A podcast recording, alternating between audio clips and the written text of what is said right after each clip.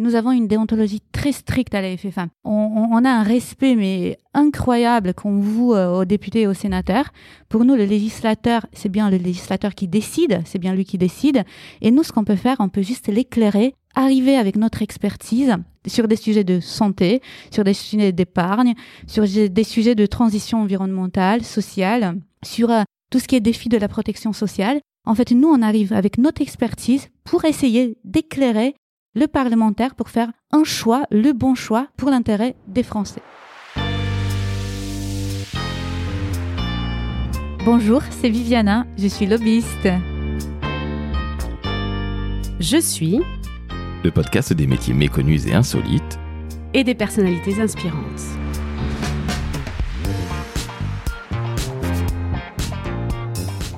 Salut Viviana. Bonjour Laurent. Comment ça va? Ça va très bien ce lundi matin. Exactement, merci à toi de m'accueillir à ton bureau à la Fédération française de l'assurance, la FFA. Avec grand plaisir. Alors Viviana? Oui. Sur ton profil LinkedIn, il est marqué sous-directeur des affaires parlementaires. Je vais te l'avouer, tous les mots je les comprends séparément, mais alors les uns à côté des autres, qu'est-ce que ça veut dire exactement? C'est l'occasion de te présenter. Vas-y, s'il te plaît, éclaire notre lanterne, s'il te plaît. Exactement. Ah, bah, merci, Laurent. Oui, ça fait un peu pompeux, sous-directeur des affaires parlementaires. Mais en fait, qu'est-ce que ça veut dire concrètement et réellement? Ça veut dire responsable du département des affaires parlementaires de la FFA, donc de la Fédération française de l'assurance responsable de ce département qui a comme mission, en tout cas comme objectif principal, d'intervenir auprès du Parlement sur l'élaboration de la loi, depuis euh, sa présentation au Conseil des ministres jusqu'à la saisine du Conseil constitutionnel. En somme, tu vas voir des parlementaires, c'est-à-dire des députés à l'Assemblée nationale, et tu leur parles des problématiques de l'assurance et qui fait partie de nos vies, l'assurance. Exactement, et qui touche à tous les domaines en plus, que ça soit l'assurance vie, que ça soit la santé, euh, la prévoyance. Voilà, on, on est vraiment sur toutes les problématiques. L'auto, comme tu as dit, je pense que peut-être juste les textes sociétaux qui ne nous concernent pas. Le reste, nous sommes concernés de près euh, par tous les textes, euh, quasi tous les textes qui sont en examen à l'Assemblée nationale et au Sénat. Entendu. Alors, je reviens sur ce que tu disais en premier lieu. L'assurance, elle est partout. L'automobile, nos enfants, nos maisons. Exactement. Donc la Fédération française de l'assurance fédère l'ensemble des sociétés qui font ce beau métier qu'est l'assurance. Près de 250 sociétés et on est à 99% du marché. Donc on représente quasi tout le marché français de l'assurance. Tu es trop modeste, mais alors sachez, chers auditrices, chers auditeurs, que les fédérations professionnelles qui représentent des secteurs, en général, elles sont très heureuses lorsqu'elles ont à peu près 60-75% des adhérents du secteur. Là, Viviana, c'est un carton plein. Viviana est beaucoup trop modeste en disant quasi tout le monde. Oui, on peut le dire à 99%, donc bravo. La FFA est vraiment l'organe qui représente les entreprises qui font ce beau métier de l'assurance. Ce magnifique métier, vraiment. Hein. Quand on sait que, comme tu disais tout à l'heure, que ça touche réellement à la vie des Français, euh, en, tout cas, on pense avoir, en tout cas, contribué à influencer en positif euh, la vie quotidienne des Français. Est-ce que tu peux nous expliquer ça justement? Parce que dès qu'on pense à l'influence, alors soit on pense aux Instagrammeurs et ce genre de choses-là, mais on pense aussi aux lobbyistes qui font des choses pas très très sympathiques euh, dans les couloirs de l'Assemblée nationale. Je crois que ce n'est pas ce dont il s'agit. Aujourd'hui, quand on représente la vie des Français, on ne peut pas faire de mauvaises choses, tu es d'accord avec moi Exactement, je suis complètement d'accord avec toi. Et nous avons une déontologie très stricte à la FFA. C'est-à-dire qu'on a, on, a un respect mais incroyable qu'on voue euh, aux députés et aux sénateurs. Pour nous, le législateur, c'est bien le législateur qui décide, c'est bien lui qui décide. Et nous, ce qu'on peut faire, on peut juste l'éclairer, arriver avec notre expertise sur des sujets de santé, sur des sujets d'épargne, sur des sujets de transition environnementale, sociale sur euh, tout ce qui est défi de la protection sociale. En fait, nous, on arrive avec notre expertise pour essayer d'éclairer le parlementaire pour faire un choix, le bon choix pour l'intérêt des Français. Parce qu'on est bien d'accord, nos parlementaires, qu'ils soient députés, qu'ils soient sénateurs, ils ne connaissent pas tout. Ils peuvent pas connaître tout. Aux États-Unis, les parlementaires, ils ont un cabinet regroupant 100, 200 personnes. Donc là, forcément, ils ont des experts sur tout. Alors qu'en France, le parlementaire a un petit cabinet, deux à trois personnes, et les deux à trois personnes font aussi pas mal d'agendas, pas mal de sujets transverses. Ils peuvent rentrer dans le fond des choses, mais sur quelques sujets précis. Mais en tout cas, n'ont pas cette vision globale du domaine de l'assurance, comme du domaine bancaire par ailleurs, comme du domaine de l'entreprise. Ils ont besoin d'être informés comme tous les citoyens. Exactement. Pour, in fine, avoir le bon choix, avoir la main sur le bon choix. Merci beaucoup en tout cas d'avoir éclairé euh, ce, point-là qui est extrêmement important à mes yeux parce qu'encore une fois, on pourrait te qualifier de lobbyiste et ça va bien plus loin que ça et même tu n'es pas lobbyiste au final, tu représentes les intérêts des Français. Exactement, on aime vraiment dire ça, on représente l'intérêt général in fine. Et le lobbyiste, la profession s'est vraiment transformée ces dernières années.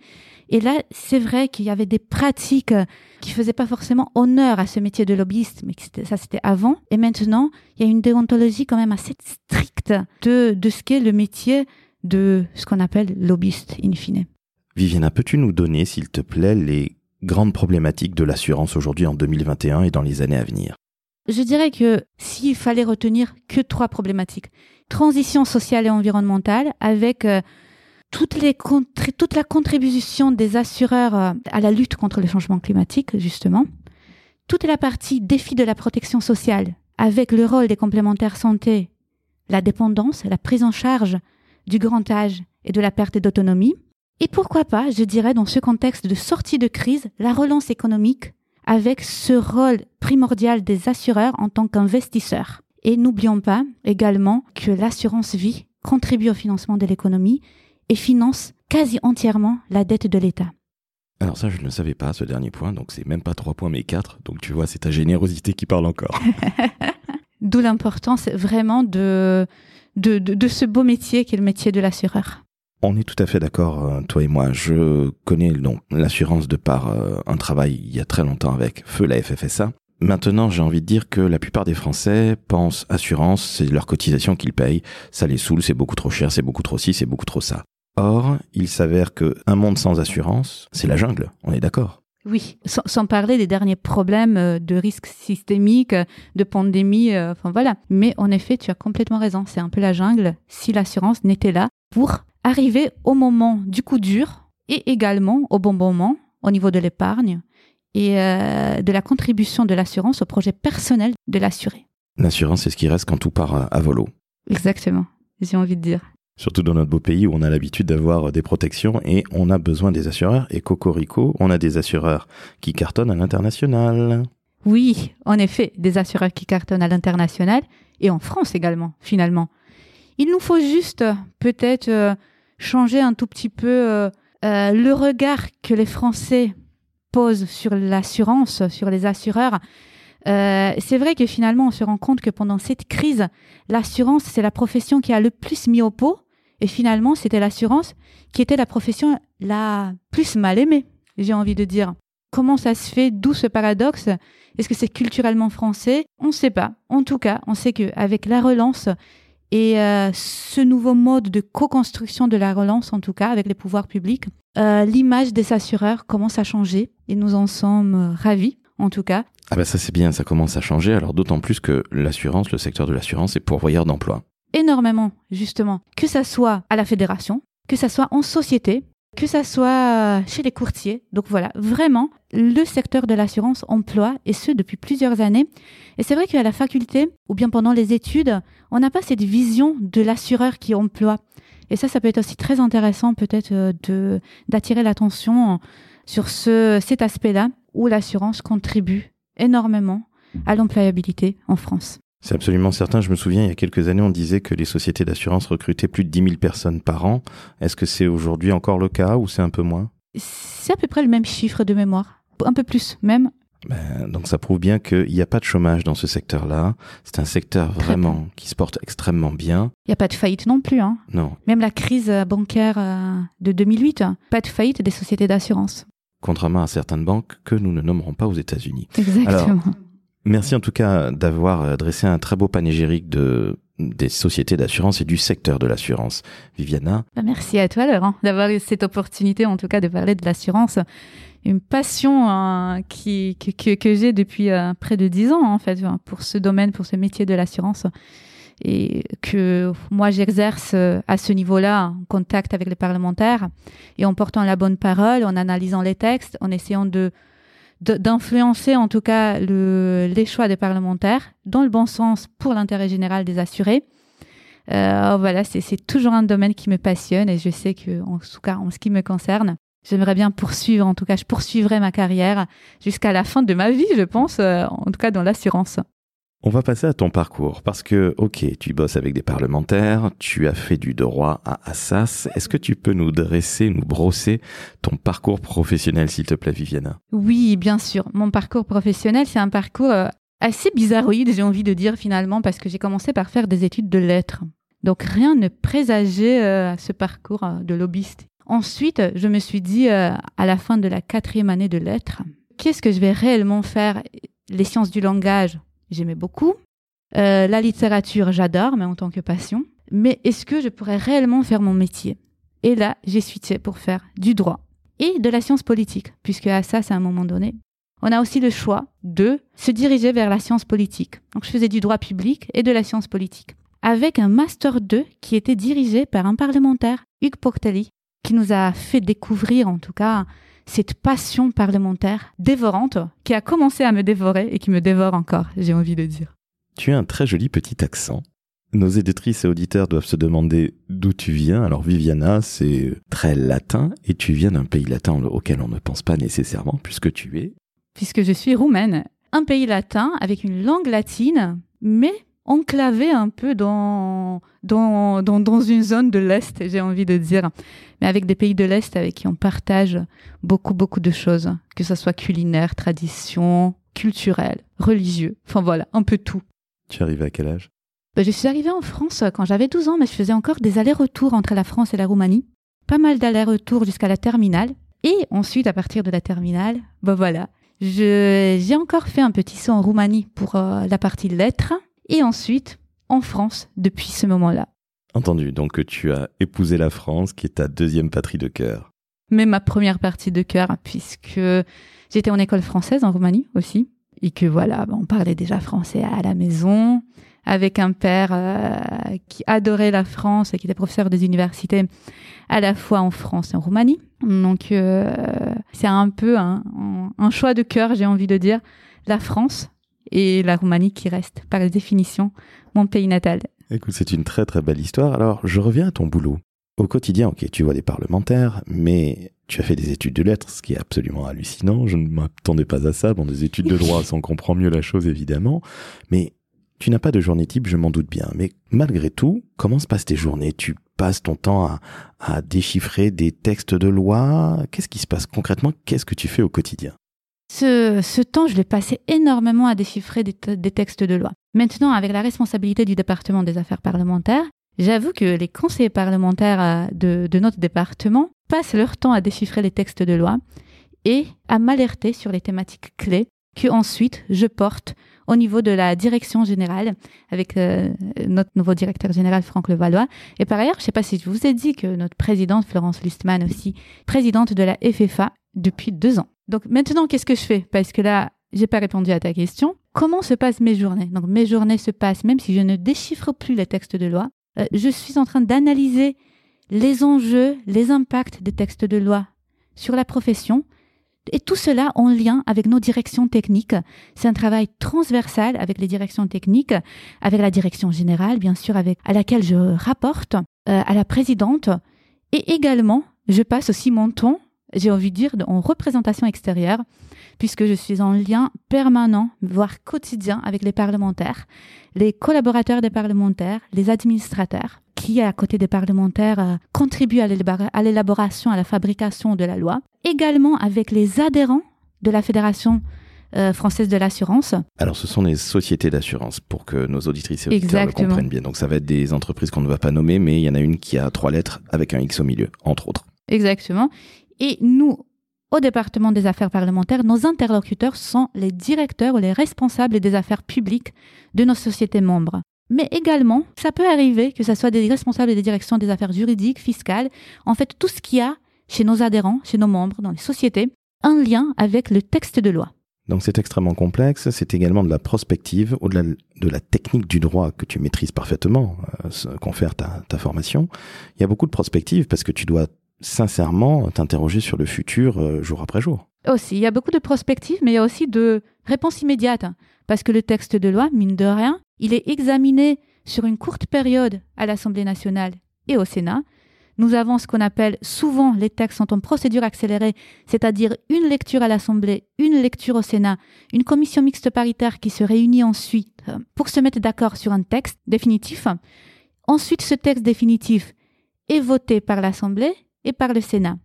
S'il n'est pas voté, il revient en nouvelle lecture et le dernier mot revient à l'Assemblée nationale. Donc on a des parcours en soi qui peuvent paraître longs, entre 6 et à un an pour euh, élaborer un texte.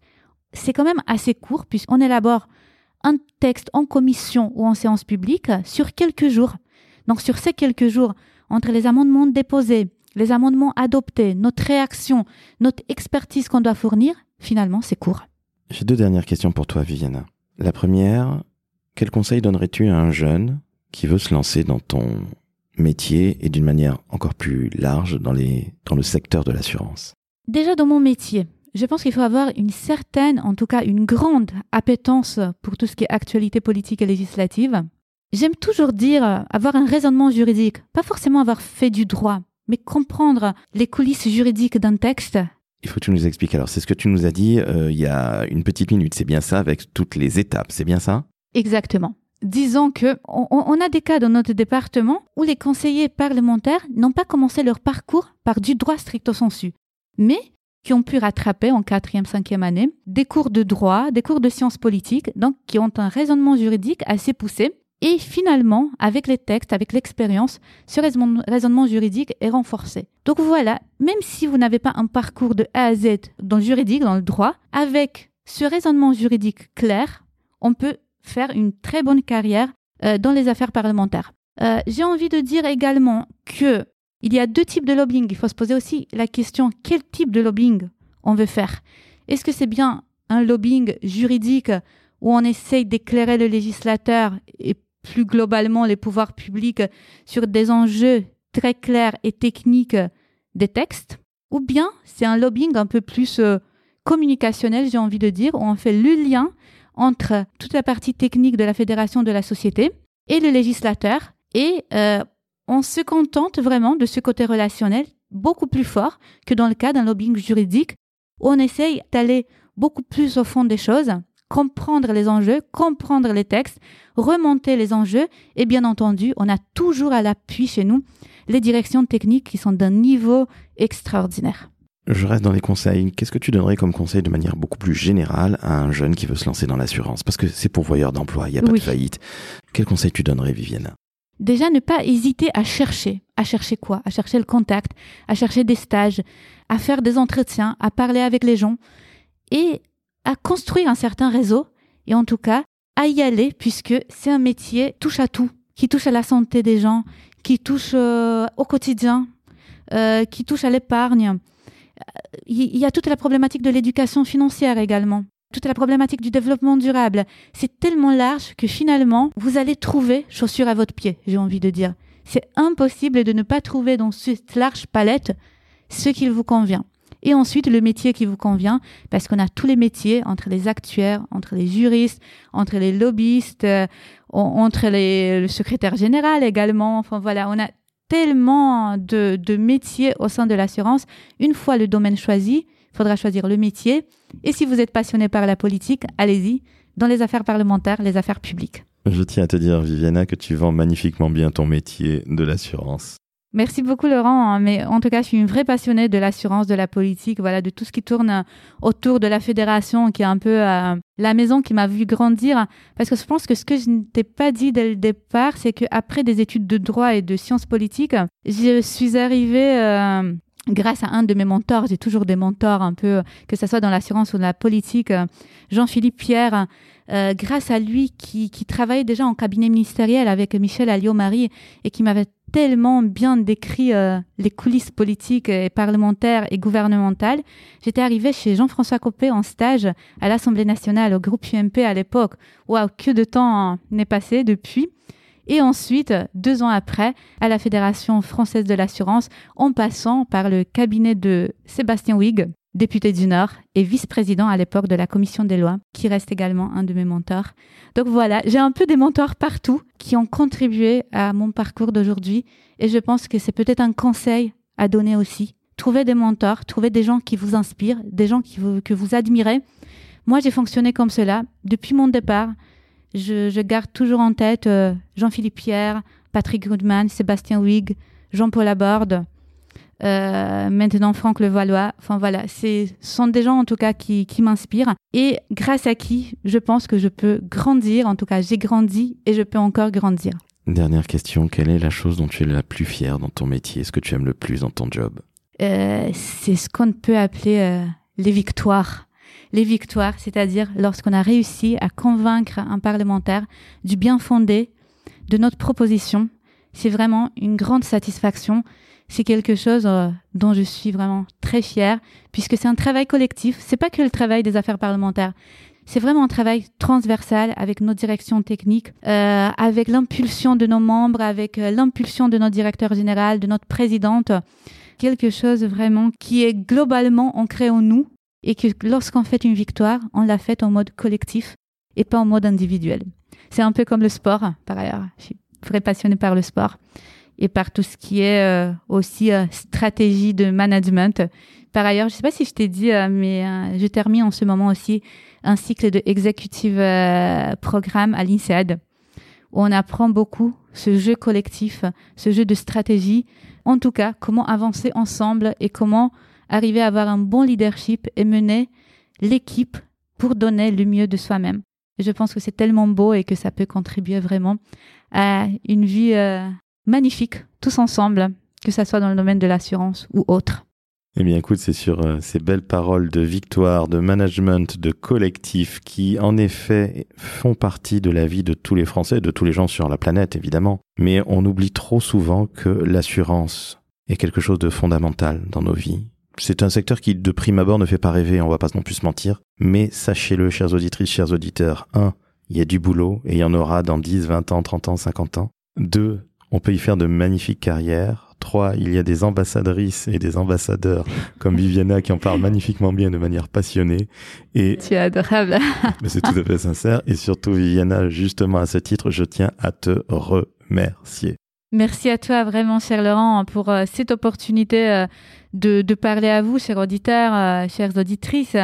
C'est un honneur pour moi, en tout cas, de pouvoir transmettre à un petit niveau, en tout cas, quelques miettes de ma, passion. J'espère, en tout cas, que vous, vous aurez cette chance aussi, cette opportunité de découvrir ce beau monde de l'assurance.